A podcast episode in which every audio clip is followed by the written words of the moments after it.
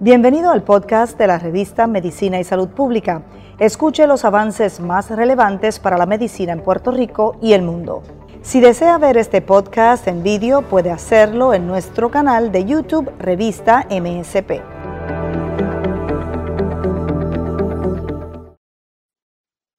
Saludos amigos y seguidores de la revista de Medicina y Salud Pública de Puerto Rico. Le habla la señora Lilian Rodríguez Capó, principal oficial de Voces, la coalición de inmunización y promoción de la salud. Una simple líder comunitaria que me he enfocado en educar a la población sobre la importancia de la vacunación en nuestros niños, adolescentes y adultos.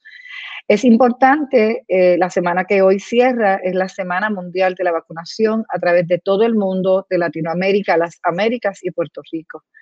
Esta semana hemos estado llevando un sinnúmero de, de programas, entrevistas, educando sobre lo importante de la historia de la vacunación que nos ha ayudado a controlar múltiples pandemias, eh, múltiples epidemias a través de la historia. Hoy podemos recordar en el pasado pandemias como la de COVID que tomaron y cobraron millones y millones de vidas en niños y adultos por el polio, por la sarampión, y por otras enfermedades que vemos a través de la historia y de los libros, pero que hoy COVID nos viene a recordar la importancia que tiene la vacunación. Hoy vamos a hablar un poco sobre los pacientes de enfermedades crónicas y su proceso de vacunación y cómo estos pueden a través de la vacunación prevenir complicaciones de estas enfermedades, eh, hospitalizaciones y posiblemente hasta la muerte. En el caso de los adultos con enfermedades o adolescentes con enfermedades crónicas, detengámonos un momento a, detener, a detenernos en temas como cuáles son estas enfermedades. Estas enfermedades son mayormente enfermedades cardiovasculares, enfermedades como la diabetes, enfermedades como el cáncer, enfermedades como enfermedades respiratorias, del tracto respiratorio, y también enfermedades aquellas como pacientes que viven con condiciones renales. Estos pacientes de por sí ya su condición les provoca ciertas complicaciones de su enfermedad. Si son expuestos a enfermedades como la influenza, enfermedades como la pulmonía neumocócica, enfermedades como la culebrilla o inclusive el COVID-19, pudieran tener serias complicaciones, tanto como hospitalizaciones o hasta la muerte. Así que nos detengamos un momento a mirar cómo las vacunas nos ayudan a prevenir ciertas enfermedades para que el paciente con enfermedad crónica pueda continuar manteniendo su salud lo más protegida. Eh, les saludo desde mi casa, así que si escuchan algunos sonidos, pues son mis perros, mis gatos y mi familia. Así que gracias y bienvenidos a estar con nosotros. Vamos a comenzar con enfermedades tan lejanas como ya no podemos ver, como es el tétano. El tétano es una enfermedad que ha provocado muchas muertes a través de la historia y que cada 10 años debemos de recibir un refuerzo de nuestra vacuna para prevenir esta terrible enfermedad. Es una enfermedad que no es contagiosa, eh, pero sí grave y pudiera causar terriblemente complicaciones serias en los pacientes. Se puede adquirir a través de un pinchazo. Es increíble como pensamos que solamente es con cosas mohosas, pero pudiera ser hasta con la espina de una rosa en la jardinería en estar en, trabajando con, equipos o materiales eh, que tengan moho eh, o corrosión y pudieran crear una cortadura en la persona y si no es tratada a tiempo, pues pudiera tener la complicación. Hace muchos años que en Puerto Rico y seguramente en algunos países no vemos una condición como esta, muy terrible, muy agresiva y que pudiera causar lente y que puede ser prevenida a través de la vacunación. Hablemos un poco de la pulmonía. La pulmonía es una enfermedad que puede ser causada eh, por, una, eh, por, una condición llamada neumocócico eh, o neumocócica. Esta puede ser contagiosa, altamente contagiosa, podemos contraerla en la comunidad, podemos contraerla a través de contagios con otras o contactos con otras personas. Esta crea serias complicaciones en los pacientes con enfermedades crónicas y pudiera llevarlo hasta una grave hospitalización. Muchas personas hoy día mueren todavía por esta enfermedad, también completamente prevenible por la vacunación. En el caso de la influenza, que a veces la vemos tan inofensiva y tan inofensiva que pensamos que es un simple catarro, esta enfermedad puede causarnos graves complicaciones, puede complicarnos con una pulmonía y pudiera llevarnos hasta la muerte. La influenza mueren miles y miles de personas todavía a través del mundo. Es una vacuna que debemos recibirla una vez al año. Es una vacuna de temporada. Es una vacuna que eh, depende del hemisferio en que nos encontremos, se aplica en diferentes temporadas, pero casi siempre es en el invierno. En el invierno, cuando comienzan las temporadas frías, comienzan este virus a circular de manera agresiva y, provoca eh, epidemias, brotes eh, y ha causado a través de la historia pandemias también. En el caso de la temporada actual, que es la que estamos viviendo, que estamos batallando con un terrible virus llamado COVID-19, donde muchas personas se preguntan, si yo tengo una enfermedad crónica, ¿será bueno vacunarme? Si yo tengo una enfermedad como la diabetes, ¿me recomiendan los médicos vacunarme? Pues la contestación es que sí. Si usted padece una enfermedad crónica, está dentro de los grupos de riesgo donde pudiera tener grandes complicaciones, hospitalizaciones, complicaciones severas y hasta la muerte. Así que la recomendación es que si usted es un adulto mayor, mayor de 60 años, debe recibir la vacuna lo antes posible. Si usted es un paciente que padece de enfermedades crónicas, debe recibir la vacuna lo antes posible. No abandonemos nuestras vacunas que son requeridas para nuestra población adulta de 60 años o más. Repasémoslas, son cinco y, eso es, y es muy sencillo. La vacuna de influenza de manera anual, la vacuna de pulmonía, contamos con dos vacunas disponibles, ambas deben de ser recibidas cuando cumplimos los 65 años o más. La vacuna de tosferina o tétano que vienen juntas se debe recibir cada 10 años y la vacuna de COVID está recomendada ya en personas de 16 años o más en los Estados Unidos, pero realmente aplica de acuerdo a la política de inmunización de cada país. Así que en el caso de COVID tenemos tres vacunas disponibles. Tenemos la vacuna de Pfizer, tenemos la vacuna de Moderna, tenemos la vacuna de em, Johnson Johnson. Hay países que tienen disponibles otras vacunas desarrolladas por otras manufactureras. Algunas de ellas son de dos dosis. Es importante completar la serie de dosis de la vacuna porque si no, no tenemos una protección completa. En el caso de la vacuna de Johnson Johnson, es una vacuna que es una sola dosis. Queremos aclararles que a pesar de que la FDA y el CDC hicieron un harto para estudiar algunos casos de complicaciones, esta semana dieron el release para que continuáramos utilizando la vacuna en la población de 18 años en adelante. Vamos a hablar un poco de la efectividad y de la seguridad de las vacunas. Vamos a hablar un poco de ¿Me cubrirá la vacuna si yo soy un paciente de enfermedad crónica? Pues la contestación es que sí. La contestación es que debemos de seguir las recomendaciones de nuestras agencias sanitarias o de salud en nuestros países. Debemos de seguir las instrucciones del CDC en el caso que aplique o de la Organización Panamericana de la Salud. Son entidades y organizaciones que se dedican completamente a estar estudiando día a día donde hay cientos y miles de científicos trabajando mano a mano, compartiendo información para que tú y yo estemos protegidos, para que tú y yo podamos recibir una vacuna y poder controlar esta terrible pandemia que nos recuerda todos los días la importancia de la vacunación. En el caso de la efectividad y la seguridad de las vacunas, quiero hablar un poco para que entiendas lo que son las fases de investigación. Cuando una vacuna se, comienza a desarrollar, pasa por tres fases. La primera fase se, normalmente se estudia en animales. Luego de pasar de la, de la prueba en animales, pasa al ser humano y se comienza con pequeños grupos seleccionados con ciertas condiciones y determinamos la eficacia de la vacuna. La eficacia significa si la vacuna funciona, cuánto por ciento funciona. Tenemos vacunas que tienen un 95% de efectividad, pero tenemos vacunas que también tienen un 75% de efectividad. Pero lo que buscamos es parar la propagación, lograr la inmunidad de rebaño y entonces evitar las hospitalizaciones y las complicaciones y la muerte. Así que si me preguntas cuál vacuna es efectiva, todas las vacunas son efectivas. Las vacunas son seguras. Las vacunas se estudian, como, como, explicaba, hasta una tercera fase, donde los riesgos versus el beneficio sea mayor el beneficio que el riesgo que pueda representar. Así que si me vuelves a preguntar qué vacuna es efectiva para mí, para mí es la vacuna que me toca, como dice el Fauci.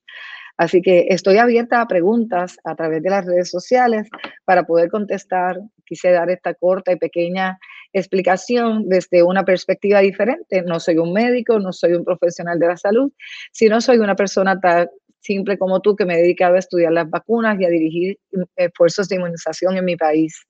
Así que te invito a que si tienes preguntas, las comportamos a través de las redes sociales.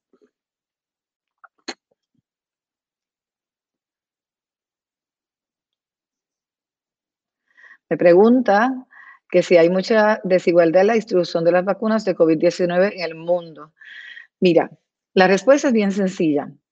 No creo que necesariamente es desigualdad, sino que se ha establecido un plan eh, estratégico de implementación de la vacuna, donde primero tenemos que establecer cómo protegemos a nuestros profesionales de la salud, que son los que están batallando con la, con la condición y con la enfermedad en los hospitales, en las clínicas, y, y donde si perdemos a nuestros profesionales de la salud, entonces no tenemos las herramientas para proteger y continuar batallando contra el COVID. Así que la primera fase ha sido proteger a nuestras enfermeras, nuestros médicos, eh, nuestros primeros respondedores, que en el caso de esta emergencia han estado trabajando desde el día uno, mientras tú y yo nos hemos tenido que resguardar en nuestras casas, nos hemos tenido que guardar en, nos hemos tenido que retirar de nuestras áreas de trabajo y trabajar de manera remota. Hemos tenido que retirar a nuestros niños de las escuelas eh, para poder trabajar esta gran crisis mundial. Eh, así que la primera fase que deberían estar haciendo los diferentes países es trabajar con sus primeros respondedores y con los profesionales de la salud. Tal vez esto pueda crear una percepción de desigualdad, pero la realidad es que si no protegemos esa primera fase, no estaríamos teniendo eh, nuestra infraestructura que necesitamos para continuar batallando con la pandemia. Luego de esta primera fase, nos movimos a lo que son nuestras personas con enfermedades crónicas o personas adultas mayores. ¿Por qué? Nos hemos movido a ese grupo porque es la mayor mortalidad. Es donde los países están teniendo mayores muertes en nuestras personas envejecientes, en nuestras personas con enfermedades crónicas. Y luego de eso iremos bajando a las personas más saludables. Así que esa es tal vez la percepción equivocada de que hay pobre acceso. Tenemos que reconocer, ¿verdad? Que hay lugares donde sí tenemos cierto pobre acceso, pero mayormente es por la movilidad de los pacientes, por la educación, eh, por tal vez la transportación para poder llegar a ellos o ellos llegar a los lugares de inmunización. Así que, que espero poder haber aclarado un poco tu duda con respecto a esta pregunta.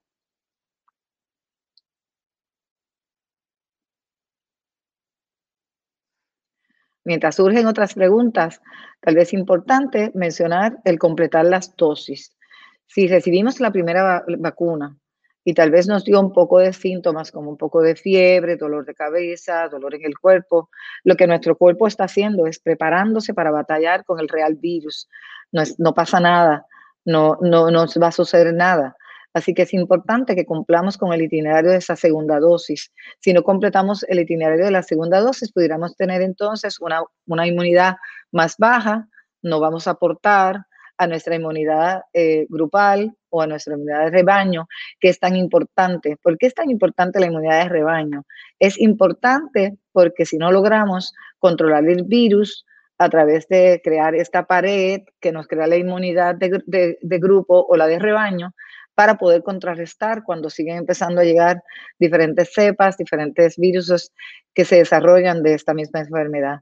Así que lograr esta inmunidad de rebaño es clave para, para Puerto Rico, es clave para todos los países. Eh, en la medida más rápida que esto se pueda lograr, vamos a poder entonces empezar a volver un poco a la normalidad. También quiero repasar que a pesar de que estés vacunado, pudieran haber personas que se contagien del COVID-19. Recuerden que hablamos ahorita de la efectividad de las vacunas. Hemos logrado una efectividad hasta de un 95%. Así que todavía tenemos un 5% que no pudiera desarrollar la, la inmunidad aún siendo vacunados y pudieran tener tal vez un poco la enfermedad o inclusive personas que sí desarrollan la inmunidad pudieran tener un por ciento donde tal vez desarrollan la enfermedad, pero va a ser un poco menos grave, va a evitar la hospitalización y va a evitar la muerte. Así que lo que estamos buscando es ser efectivos, tener una inmunidad eh, de rebaño lo, lo antes posible y prevenir las hospitalizaciones y prevenir las muertes para que nuestros sistemas sanitarios no se vean colapsados. Así que si no tienen más preguntas y no hay más preguntas de la audiencia, espero haber podido ayudar aportar un poco, aclarar las dudas. Dice por aquí Javier Torres, la persona no puede tener miedo a la vacuna y es momento de vacunarse por el que, que no lo haga, además de atrasar la inmunidad de rebaño, nos afecta las partes de una posible tercera dosis. Gente, si no tienen la primera dosis de Johnson Johnson o las dos dosis de Moderna y Pfizer, no vas a poder ponerte la tercera, es mi interpretación. Digamos si es correcto, es la pregunta definitivamente. Eh, cuando hablamos de una primera dosis y hablamos de una segunda dosis, es importante aclarar que estamos hablando de la misma vacuna. No estamos hablando de una vacuna, una segunda dosis más potente que la primera. Así que es importante completar porque la primera nos da una cantidad de inmunidad, la segunda vacuna nos da otra cantidad de inmunidad para llegar al 95%. Y sí es cierto que se ha estado hablando de una tercera dosis, pero hablemos de otras vacunas que recibimos a través de la vida. Por ejemplo, ¿cuántas dosis recibimos de la vacuna de polio? Estamos recibiendo cinco. Hay países que reciben cuatro. ¿Cuántas vacunas recibimos a través de la vida de la, de la vacuna de Fresnal 13? Hay países que reciben tres, hay países que reciben cuatro. Así que realmente esto no es nuevo. No debemos tenerle miedo a si es una dosis, si son dosis o tres, tres dosis, sino lo que se está buscando los científicos es mantener la inmunidad. Cuando hablamos de que la vacuna cubre seis meses, los científicos no pudieran decir nada, de, nada lo contrario, porque en realidad actualmente la vacuna lleva seis meses en los próximos dos meses, así que no podemos hacer una promesa falsa, estamos haciendo una promesa real. Eh, y realmente es importante que entendamos, porque la, la, vacuna se sigue estudiando, estos grupos que se escogieron inicialmente se siguen observando por los científicos, se les siguen haciendo pruebas de inmunidad y por eso es que empieza a salir un poco de información. No tengamos miedo, no tengamos miedo a las vacunas. Las vacunas han demostrado a través de la historia del mundo entero de más de 200 años, tal vez un poco más rústicas, tal vez un poco más modernas, tal vez un poco más sofisticadas como las vacunas que tenemos hoy en día, pero han demostrado ser la herramienta más exitosa de prevención a través de la historia. Si no tenemos más preguntas, gracias por el tiempo, encantada de conocerles. Como les dije, mi nombre es Lilian Rodríguez, represento una coalición de múltiples sectores eh, que representamos los médicos, los farmacéuticos, la comunidad, los líderes comunitarios, el gobierno, el sector público y el sector privado. Los extranjeros se pueden vacunar. Bueno, si es en Puerto Rico, realmente la contestación es no. Cada uno de nosotros debemos recibir la vacuna en nuestro país de origen, por muchas razones. Primera razón es porque nuestro país ha decidido qué vacuna es más efectiva de acuerdo a las cepas que están circulando en nuestro país. Si vivimos en un país y no somos personas legales, que es una pregunta un poco diferente, pues el país tampoco puede negarle a usted la vacuna porque es un derecho universal. Es un derecho que tenemos simplemente por ser seres humanos. El gobierno federal de los Estados Unidos y otros países, puedo hablar de la política de mi país, ¿verdad?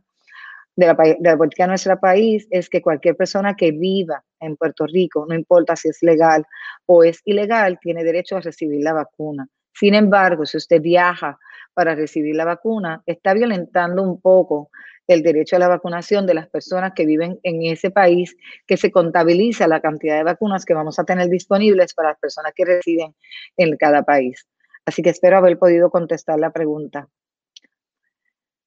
¿Cuándo se alcanzará la inmunidad de rebaño? Esto es diferente en cada país, pero básicamente las, eh, las organizaciones eh, que se ocupan de este tema, como en el caso de Puerto Rico, es el CDC, es la Organización del FDA, es la Organización Mundial de la Salud, es la Organización Panamericana de la Salud, que han estado discutiendo este tema y se habla de que entre un 70 a un 80% los países deberían de estar recibiendo o logrando la inmunidad de rebaño. Esto nos va a tomar un poco de tiempo en lo que cada país. Por eso es tan importante ir monitoreando, ir midiendo cuánto por ciento se ha vacunado, cuánto por ciento ha recibido la primera dosis, cuánto por ciento ha recibido la, segunda dosis, cuánta inmunidad estamos logrando y esto, esto va totalmente atado a lo que es la inmunidad de rebaño. Pero todos somos responsables de lograr esta inmunidad de rebaño. Tú eres responsable, yo soy responsable, nuestra comunidad es responsable, nuestro país es responsable. Así que cada uno de nosotros tiene que, que poner su grano de arena y si te tocó tu turno, no perder el turno, si te toca tu segunda dosis, no dejar tu segunda dosis y adicional, mantener las otras prácticas. Actualmente los países que no cuentan tal vez con una cantidad de vacunas significativa, sigue teniendo que utilizar el distanciamiento social o físico o la utilización de la mascarilla y el, y el evitar las aglomeraciones grupales, no, sea si, no importa si son familiares, no importa si son este, de trabajo, no importa si son actividades a las que te invitan, mantengamos realmente la, evitar la propagación. La propagación comunitaria se logra, o sea, se da cuando estamos reuniéndonos con personas contagiosas, ya sean asintomáticas o sintomáticas. ¿Se puede o no se puede compartir sus mascarillas entre otras personas vacunadas? Pues mira, la realidad es que el CDC ha comunicado que las personas no vacunadas, perdóname, las, las personas vacunadas pueden estar sin mascarilla en lugares abiertos. Sin embargo, en Puerto Rico hemos decidido, las, eh, las organizaciones o las, entidades eh, salubristas y el gobierno ha determinado que sigamos utilizando la mascarilla para evitar la propagación, para evitar, inclusive creemos que, mira, para confundirnos, el que saber quién está vacunado o quién no está vacunado, estaríamos creando una gran confusión. Por lo tanto, tanto el gobierno de Puerto Rico, el Departamento de Salud ha decidido que cuando salgamos de nuestro hogar, empecemos a compartir con otras personas, mantengamos la utilización de la mascarilla. La mascarilla no solamente nos ha ayudado a controlar el COVID o mantenernos distantes en realidad, la propagación del COVID, sino que también nos ha ayudado con otras enfermedades como la influenza.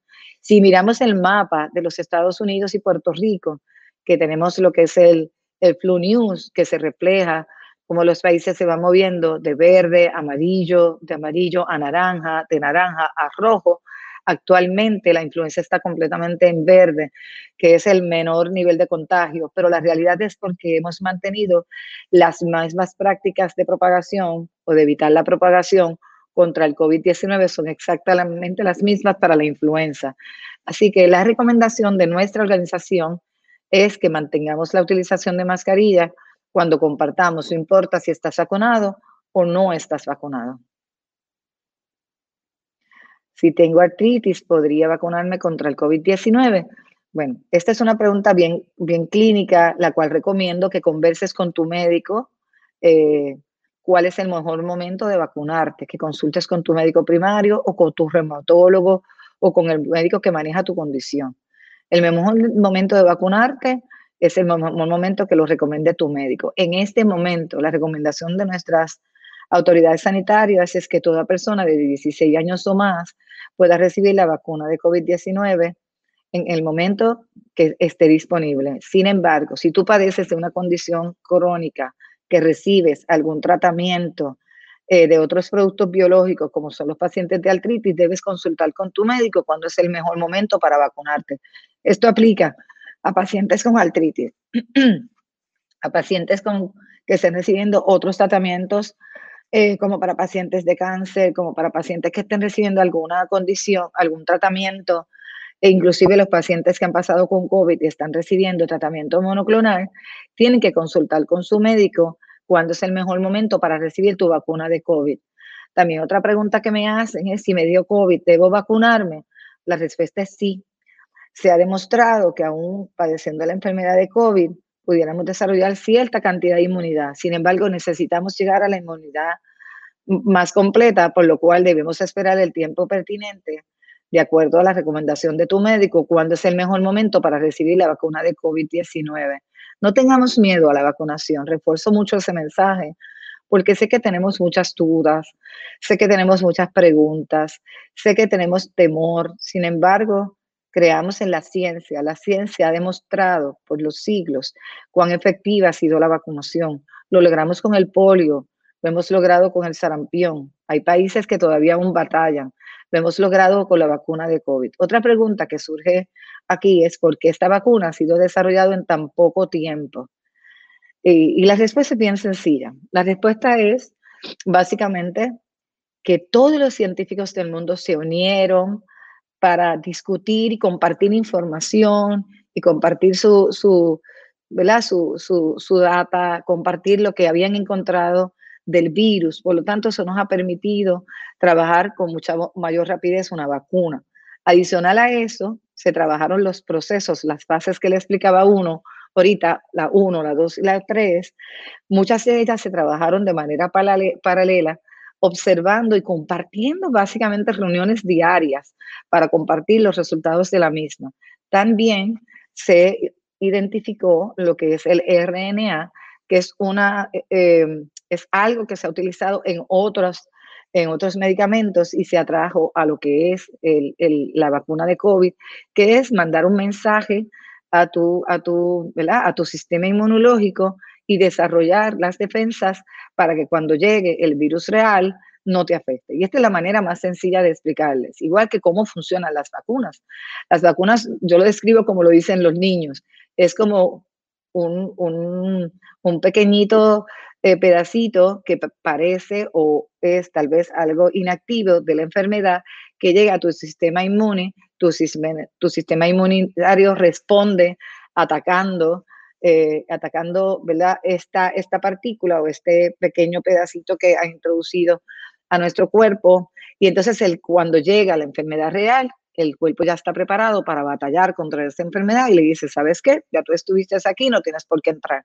Estoy tratando de explicárselo de la manera más sencilla, porque creo que la audiencia que nos está escuchando puede ser desde un profesional de la salud hasta una persona tan común, tan común como tú y como yo. Así que si no tenemos más preguntas, ya creo que llevamos casi media hora conversando, Así que muchas gracias por el tiempo. Muchas gracias a la revista de Medicina y Salud Pública que me ha permitido llegar a ustedes eh, como una persona común y normal eh, para hablar claramente de la importancia de la vacunación y sobre las dudas y las preguntas. Los quiero invitar a que si quieren más información de nuestra organización, vocespr.org, nos pueden encontrar en las redes sociales, nos pueden encontrar en la página web y agradezco al equipo de la revista por siempre apoyar el tema de la vacunación y por siempre apoyar a voces en toda nuestra gesta de educación. Sin más preámbulos, muchas gracias por su tiempo. Nos vemos una próxima vez.